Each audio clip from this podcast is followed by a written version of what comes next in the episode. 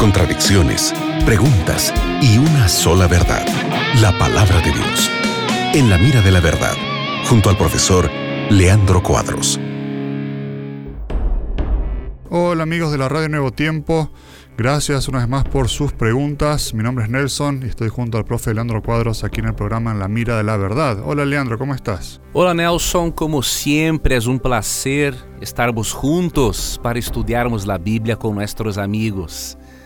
Gracias amigo oyente por tu participación en la Radio Nuevo Tiempo. E agora com Nelson vamos responder tus perguntas. Que Deus lhe bendiga, envie tus perguntas.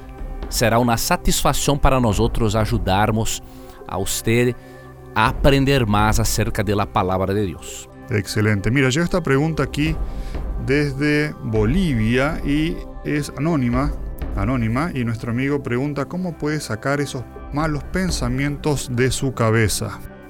Para sacar malos pensamentos de la mente, é importante algumas coisas. Primeiro, praticar atividade física. Se a ciência demonstra que é impossível dominar os pensamentos sem atividade física. A atividade física produz substâncias que proporcionam domínio próprio. Então, a atividade física é fundamental. Uma pessoa que não pratica atividade física não tem como controlar devidamente os malos pensamentos. Segundo sugerência, alimentes tu cérebro com coisas, com coisas buenas. Este princípio se encontra em Filipenses 4:8. Por lo demás, hermanos, todo lo que es verdadeiro, todo lo honesto, todo lo justo, todo lo puro, todo lo amable, todo lo que es de buen nombre, se hay virtud alguna, se algo digno de alabanza, en esto pensad.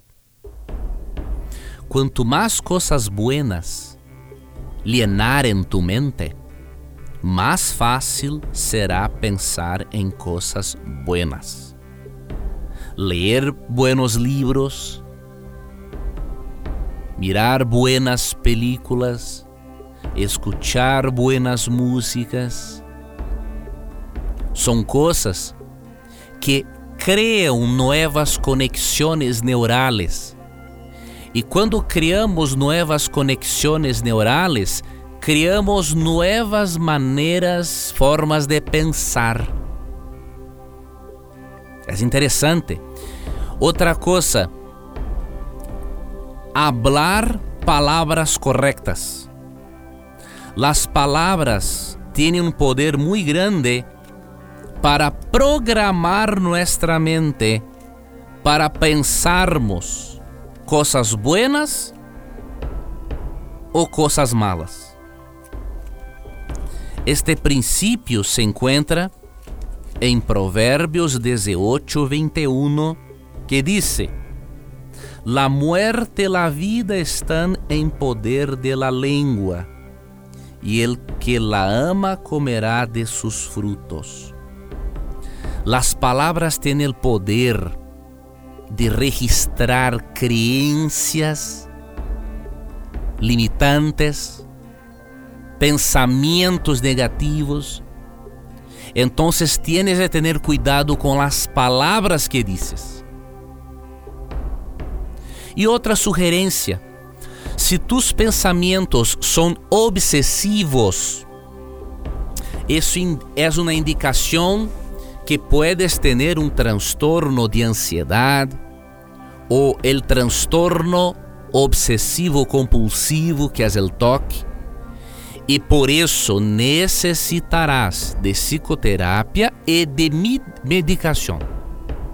Pessoas com TOC, com transtorno obsessivo compulsivo, não têm como controlar os pensamentos sem uma medicação que promueva o equilíbrio neuroquímico do cérebro. Y la sugerencia final, oración. Hables con Dios como estuvieras hablando con tu mejor amigo.